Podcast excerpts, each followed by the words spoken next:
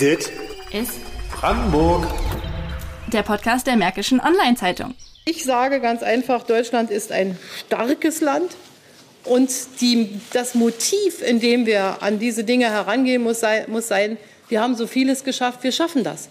Wir schaffen das und wo uns etwas im Wege steht, muss es überwunden werden. Angela Merkel ist normalerweise nicht für kurze Hauptsätze bekannt.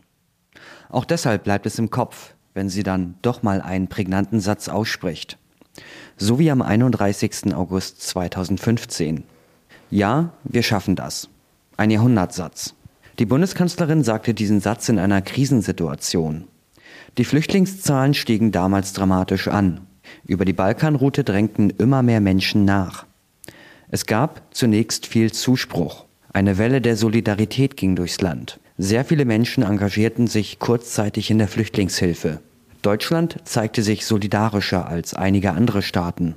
Aber ziemlich schnell wurde nach der ersten Euphorie auch klar, dass Merkels Satz polarisiert. Die Zahl der sogenannten Asylkritiker stieg rapide an. Der Ton wurde rauer. Der Kanzlerin schlug teilweise blanker Hass entgegen. Gegen Merkel Gegen Merkel! und gegen den ganzen Pack. Weil die eine Volksverräterin ist! Ohne Pässe, ohne Kontrolle, Lumpenpack nach Europa lassen. Sie hat so viele Verbrecher ins Land gelassen und unternimmt nichts. Sie schützt. Terroristen, wir haben sie alle. Merkel muss weg! Was sollen wir, was sollen wir mit den blöden Ausländern hier? So viel Geld haben wir nicht. Wir sind doch kein Sozialamt. Es gibt viele, die sagen, wir lernen hier nicht die deutsche Sprache. Wir sind nur hierher gekommen, um Geld zu haben. Die Gesellschaft ist eine andere seit dem Jahr 2015. Radikaler, panischer. Schnell war klar, dass viele Menschen Syrien verlassen werden. Mit dem Ziel Europa. Dorthin, wo es keinen Krieg gibt. Wie viele Menschen kommen werden, das war lange nicht klar. 50.000, 100.000, eine Million. Die unklare Lage nutzten rechte Kräfte, um Protestwähler für sich zu organisieren. Die AfD sprach von einer Überlastung des Sozialsystems und schwadronierte von vergewaltigenden Horden muslimischer Männer. Viele Menschen in Deutschland glaubten den Worten. Viele aber auch nicht. Dass die syrischen Geflüchteten hier sein werden, das war vielen Deutschen schnell klar. Und auch, dass etwas getan werden muss, um ihnen zu helfen. Auch in Oberkremer im Landkreis Oberhavel wollten einige Menschen Gutes tun. Mein Name ist Jörg Ditt, ich wohne in Eichstätten-Oberkrämer, bin 61 Jahre alt und wohne hier seit 1992. Mein Name ist Ilse Schmiedecke, ich bin 94 hierher gezogen. Ich wohne auch in Oberkrämer in dem wunderschönen Dorf Bärenklau. Ilse Schmiedicke und Jörg Ditt gehören zur Initiative Wolf. Kurz für Willkommen bei uns in Oberkrämer, Legebruch und Felten. Wir haben uns gegründet im Dezember 2014, also lange bevor sozusagen die eigentliche sogenannte Welle losging. Und zwar war es der Hintergrund, weil hier bei uns in Oberkrämer ein Flüchtlingscamp gebaut werden sollte. Und in dem Moment, wo wir erfahren haben, dass das gebaut werden sollte, haben wir schon überlegt, wie wir auch mit den Social Media, die dort eben schon entsprechend gegen die Flüchtlinge gewettert haben, vorgehen wollen. Und meine Idee war, rechtzeitig eine Initiative zu gründen, die dem entgegenstehen konnte, damit wir uns A organisieren und B den Flüchtlingen nachher helfen können wenn das Camp gebaut worden ist. Und das wurde dann in 2015 erstellt. 20 Leute waren bei der Gründungsveranstaltung dabei. Kurz danach waren es bereits 200 Freiwillige. Jeder konnte seine persönlichen Stärken einbringen, erzählt Jörg Ditt. Darum wurden schnell Arbeitsgemeinschaften gebildet. Wir haben Deutschkurse gemacht, wir haben Sozialberatung gemacht, wir haben eine Fahrrad AG gegründet, wir haben dort äh, versucht, freies WLAN zu ermöglichen, weil es dort nicht gegeben war. Und so haben wir dann Stück für Stück den Kontakt zu den Menschen und den Geflüchteten aufgebaut, um denen dort zu helfen, auch bei der Integration und sind, haben dann auch verschiedene Feste organisiert, teilweise sehr groß, bis zu 800 Leuten, um dort die Menschen auch an die Geflüchteten anzubringen, um da diese Vorbehalte, die ja irgendwo immer so rum mitschweben, ähm, abzubauen. Das hat hervorragend geklappt. Und wir konnten mit diesen Aktivitäten im Vorfeld, zumindest in unserem Umkreis, diese sogenannten Montagsbürger, die Besorgten, zurückdrängen. Die haben also hier nie einen Fuß auf den Boden bekommen. Vorurteile werden durch Kontakte abgebaut. Kontakte müssen aber auch erst einmal aufgebaut werden. Ditt und seine Mitstreiter wollten zum einen Asylsuchende und Einwohner zusammenbringen, zum anderen aber auch schnell und unbürokratisch helfen. Darum gründete er die Initiative. Es ist bewusst kein Verein gewesen, weil wir die, das war unsere Entscheidung, andere Initiativen hier im Umkreis haben es anders gemacht und äh, unsere Entscheidung war ganz klar, keine harten Strukturen machen, weil die Leute sollen das machen, wozu sie Spaß haben und sollen sich nicht verpflichtet fühlen und wir wollten auch keine äh, Aktivitäten machen, die unsere Sachen binden oder irgendwie einschränken. Und wenn man ein Verein ist, dann muss man Satzungen machen, da muss man äh, diese ganzen Vorgaben erfüllen und die wollten wir bewusst nicht machen. Wir wollten ganz lockere Strukturen machen und das hat sich insofern äh, bewahrheitet, dass wir heute noch aktiv sind. Andere sind schon weggebrochen, weil einfach die Leute teilweise keine Zeit hatten und weil die Strukturen zu eng waren. Wir haben sie ganz bewusst ganz flach gehalten, die Strukturen. Auch diese Arbeitsgemeinschaften. Wer Lust hat, kann machen und wer keine Lust hat, oder keine Zeit hat, der kann, kann halt, macht halt eben mal nichts und muss sich auch dafür nicht rechtfertigen. Und das hat sich absolut bewährt bis zum heutigen Tag. Das Thema Flucht beschäftigte Jörg Ditt schon länger. Es gab bereits ein Flüchtlingsheim in Hennigsdorf. Die Zustände dort waren seiner Meinung nach unhaltbar. Darum bemühte er sich damals schon um einen Austausch zwischen den Deutschen und den Gästen.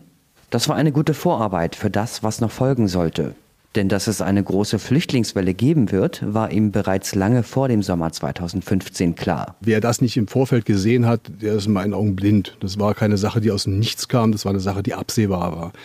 Ähm, die, die Wucht mag sein, dass die überraschend war, aber die Tatsache, dass es passiert, das war sicher. Das war eigentlich der Grund, warum ich so relativ schnell auf die Idee kam, diese Initiative ins Leben zu retten. Nicht erst zu warten, bis das Camp hier ist, um dann hier sozusagen die Hilfe aufzubauen, sozusagen proaktiv ranzugehen, und sagen, wir stellen uns vorher auf. Wir müssen sozusagen da sein, bevor die anderen sich organisieren in Richtung Öffentlichkeitsarbeit. Und damit wir auch uns vorbereiten konnten auf die, was, was können wir in dem Camp eigentlich machen. Und das hat sich nachher auch bewährt. Die Anfänge, als es hier losging, wenn wir da nicht schon so gut aufgestellt gewesen wären, wäre es noch mehr im Chaos geendet. Er bekam auch mit, dass sich das rechte Netzwerk bereits in Stellung brachte. Er wollte handeln, schnell handeln. Es ging dabei nicht nur um Deutschkurse, Fahrrad-AGs oder Kennenlernfeste, auch die deutsche Bürokratie stellte und stellt eine große Hürde dar. Typische Amtsformulierungen, die die wenigsten Deutschen verstehen, stellen für Ausländer ohne Deutschkenntnisse unüberwindbare Barrieren dar. Und die Ämter selbst waren oft heillos überfordert. Ohne ehrenamtliche Hilfe wäre das Land wohl im Chaos versunken. In Oberkrämer bot die ehemalige Dozentin Ilse Schmiedicke ihre Hilfe an. Man müsste den Flüchtlingen helfen, aber hier draußen auf dem Lande geht das ja gar nicht. So meine Gedanken. Und dann stieß ich ich weiß nicht genau wie, über einen Zettel im Briefkasten oder so auf die Wolf. Die luden ein zu einem Begegnungsfest hier in Eichstätt an der Kirche. Und da bin ich dann hingekommen und habe gedacht, ja, das ist es, das habe ich immer gesucht. Und was mich getragen hat über die ganze Zeit, ist die Begeisterung dafür, wie viel tolle, engagierte, couragierte Nachbarn wir hier in Obergräber haben. Die Geflüchteten, die im neuen Asylbewerberheim in Bärenklau untergebracht werden sollten, wurden teilweise im Stich gelassen. Selbst die grundlegendsten Sachen funktionierten nicht. Niemand fühlte sich verantwortlich, außer der Initiative. Das ging schon bei der Ankunft der Geflüchteten los. Wir haben erwartet, dass sie mit einem Bus kommen aus Eisenhüttenstadt am Tag der Eröffnung des Heimes. Wir waren bestens vorbereitet mit Geschenktüten und so weiter. Es kam keiner. Abends rief mich mein Sohn an. Du Mama, da sind Leute, die sehen ausländisch aus am Bahnhof und wissen nicht wohin. Und ich habe nur gesagt, nimm sie ins Auto, fahr sie zum Heim, ich komme hin. Und so kamen sie alle einzeln, mussten einen Weg von drei Kilometern ungefähr durch den Wald irgendwie finden.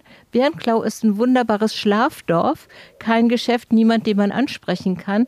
In dieser Einöde kamen sie an. Das ist einfach nur sinnbildlich für das, was sie erlebt haben. Sie mussten sich anmelden hier in Eichstätt. Der Weg nach Eichstätt ist fast fast unbezwingbar von dem Heim aus. Es, sie kamen wirklich im Nichts an und deswegen würden wir sagen, im Anfang haben wir einfach allen geholfen, überhaupt klarzukommen und nicht in Verwirrung und Verzweiflung stecken zu bleiben. Wir haben alles Mögliche gemacht. Wir haben zum Beispiel auch am Bahnhof einen Zettel angerufen. Wenn ihr ankommt, ruft diese Nummer an. Wir haben organisiert, dass zu jeder Zugankunft, zum Glück nur jede Stunde, möglichst jemand am Bahnhof ist und einfach mal guckt, ob da jemand kommt, ja. Denn ich meine, diese über 200 Leute, die kamen alle vereinzelt. Die Frage, die sich im Nachhinein stellt, die aber niemand mehr beantworten kann, wo waren eigentlich die offiziellen Vertreter der Behörden? Was wäre passiert, wenn die Freiwilligen der Wolf nicht da gewesen wären? Es war viel los zu Hochzeiten der Flüchtlingswelle. Mittlerweile hat sich die Lage wieder beruhigt. Der große Ansturm ist vorbei. Die große Panikmache einzelner Parteien und Aktivisten ebenso. Die Wolf aber ist geblieben.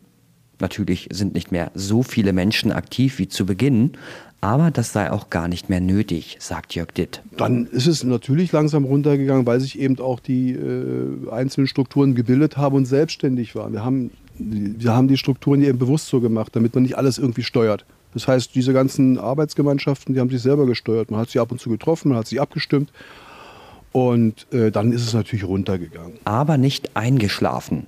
Viele AGs existieren weiterhin. Viele Ehrenamtliche sind immer noch dabei.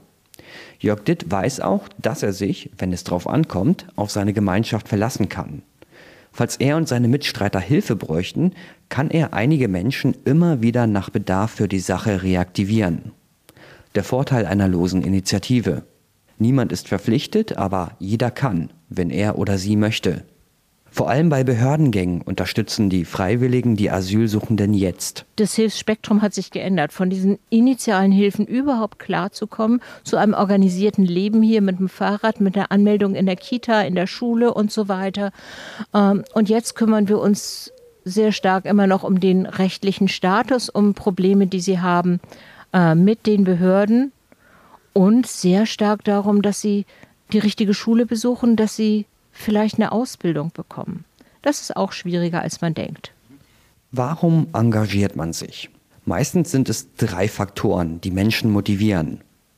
Geld, das eigene Ansehen oder die innere Zufriedenheit.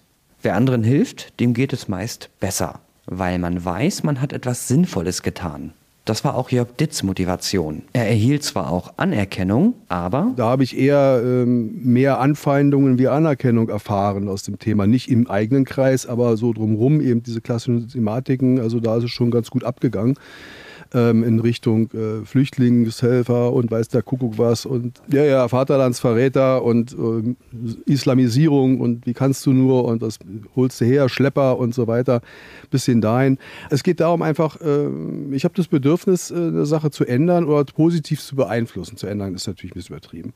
Und ich will das tun, was ich kann oder was ich schaffe, was ich für mich umsetzen kann. Und ich war sehr froh, dass ich eben so viele Mitstreiterinnen und Mitstreiter gefunden habe, die eben dort mitgemacht haben. Und das war wirklich ein Erlebnis bis zum heutigen Tage, dass ich da so ein eigentlich völlig imhomogene Gruppe gefunden hat. Wir haben mit politisch nie was zu tun. Wir haben uns immer ganz strikt daraus ausgehalten. Wir haben gesagt, wir haben nichts mit Politik zu tun. Wir wollen uns auch nicht politisch äußern. Wir haben hier ein Ziel. Und nur daran arbeiten wir. Und das hat sich eigentlich nicht hat eigentlich, sondern es hat sich bis heute bewährt. Manchmal gibt es auch andere Gründe zu helfen. Für Ilse Schmiedicke ist es der Glaube, der sie dazu bewegt hat. Mein primärer Beweggrund ist, dass ich überzeugte Christin bin.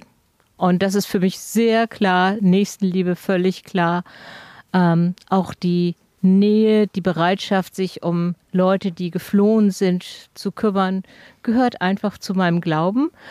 Hinzu kommt, meine Eltern haben beide eine schlimme Fluchterfahrung im Zweiten Weltkrieg, die wir als Kinder einfach doch gehört haben und gehört. Und deswegen fühlte ich mich absolut berufen. Die Gesellschaft radikalisierte sich damals, im Jahr 2015. Man konnte erkennen, Rassismus war nicht nur das Randproblem, zu dem es vorher jahrelang erklärt worden war. Sogenannte Asylkritiker fanden sich zunehmend auch in bürgerlichen Kreisen. Menschen wie Jörg Ditt, die sich engagieren, waren für Asylkritiker oft eine Zielscheibe. Als Sprachrohr der Initiative war auch er Angriffen von rechts ausgesetzt.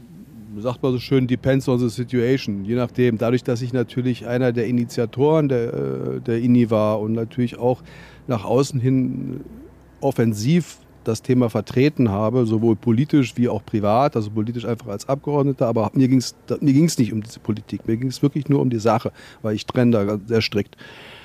Und ähm, per Mail ja, erstaunlicherweise meine Telefonnummer, die, das ist eine Sache, die mich eigentlich erstaunt hat. Meine Telefonnummer habe ich damals zur Verfügung gestellt. Die war überall war die. Es gab fast keinen Telefonterror, den ich eigentlich vermutet hatte. Ich habe schon gedacht, jetzt füllt sich meine Mailbox mit irgendwelchen Anfeindungen. In den, wir haben ja auch äh, bei Facebook äh, für unsere Initiative eine und darüber kannten sie mich denn schon. Und da kamen dann schon einige massive Anfeindungen so unter, aus dem rechten Spektrum bis hin von NPD. Persönliche Anfeindungen meistens dann hauptsächlich, weil es gab diese sogenannten äh, Informationsveranstaltungen des Landkreises innerhalb dieser äh, Dörfer hier, um zu versuchen, den Menschen Informationen darüber zu geben als Gegenpol zu diesen ähm, Da tauchte natürlich das entsprechende Spektrum massiv auf. Platz für unsere Kinder und wieso und so weiter. Und äh, da bin ich natürlich aufgetreten, weil da, da habe ich keine Probleme mit. Ne? Ich stelle mich auch von mir alleine dahin. Da, da kann mich keiner beeindrucken. Ähm, und da ging es dann schon teilweise zur Sache. Ne? Also bis hin so, wenn jetzt so kleinere, wenn wir so kleinere Aktionen gemacht haben, so der Motto, na, dich könnte man auch gleich mit vergasen. Sowas gab es auch schon. Mittlerweile ist es ruhig geworden. Die Arbeit aber bleibt. Genauso wie die Schockmomente, erzählt Ilse Schmiedicke. Ja, wie sieht es jetzt aus, wo sich viele Dinge konsolidiert haben? Ähm, wir halten Sprechstunden ab, ganz regelmäßig, zweimal die Woche, dienstags abends und samstags vormittags, samstags vormittags zusammen mit der Öffnung der Fahrrad AG. Ähm, wir können das nicht im Heim machen. Wir haben deswegen als Initiative uns einen Bauwagen und zwei Container beschafft. Zwei Container für die Fahrradleute, einen Bauwagen für uns als Beratungs AG, zu der ich gehöre. Und da kommen die Leute dann mit ihren Sorgen, mit ihren Papieren an. Und es gibt immer noch richtig kritische Fälle, richtig kritische Fälle, um die wir uns wirklich kümmern müssen. Ja, ich würde das beschreiben jetzt als ähm, Arbeiten gegen die Verunsicherung, die die Ämter immer noch streuen. Na, dass man sagt, Leute, ihr habt hier Rechte, ihr seid willkommen, wir versuchen mit euch aufzupassen, wie es geht. Vielleicht mal ein Beispiel, das mich sehr erschüttert hat. Das war ein hier geborenes Kind bekam nach drei Monaten einen Ablehnungsbescheid des fiktiven Asylantrags. Eltern, Geschwister hier im Asylverfahren, also gar nicht abschiebbar, bekamen einen Ausweis mit dem berühmten roten Balken und einer Begründung wirklich, es gebe in Afghanistan, dort kamen sie her, noch sichere Orte für ein drei Monate altes Kind. Absurd. Ja, die Sache ist bis heute nicht ganz gelöst, aber auf dem Weg der Lösung äh, nach Jahren. Aber sowas verunsichert. Wie wäre die Flüchtlingskrise verlaufen, wenn sich keine Freiwilligen gefunden hätten? In Oberkremer hätten die Asylsuchenden wahrscheinlich nicht einmal die Unterkunft gefunden. Zivilcourage hat viele Gesichter und viele Formen. Die Willkommensinitiative Oberkremer, Legebruch und Felten ist eines dieser Projekte, das über einen langen Zeitraum hinweg versucht, Menschen zu unterstützen, unentgeltlich und direkt. Nach Angaben der UNO-Flüchtlingshilfe befinden sich derzeit weltweit über 50 Millionen Menschen auf der Flucht, die meisten innerhalb ihres eigenen Landes oder ihrer Region. In der EU kommt nur ein Bruchteil der Flüchtlinge an, denn eine Flucht nach Europa ist teuer und gefährlich. Täglich verfolgen wir in den Medien Berichte über gekenterte Boote und hunderte Tote auf hoher See. Menschen riskieren ihr Leben, um vor Kriegen, Hunger, Machtkämpfen und Verfolgung durch politische Regime zu fliehen. Menschen in Not zu helfen, ist unsere humanitäre Verantwortung. Das hat sich die Initiative auf ihre Fahnen geschrieben. Es geht den Leuten hinter der Initiative nicht um Politik, es geht um Hilfe. Wenn ihr Kontakt zu Wolf aufnehmen möchtet oder die Initiative unterstützen wollt, findet ihr alle Informationen direkt auf der Webseite wolf.info oder im Text zum Beitrag auf www.mods.de. Dit ist Brandenburg der Podcast der Märkischen Online-Zeitung.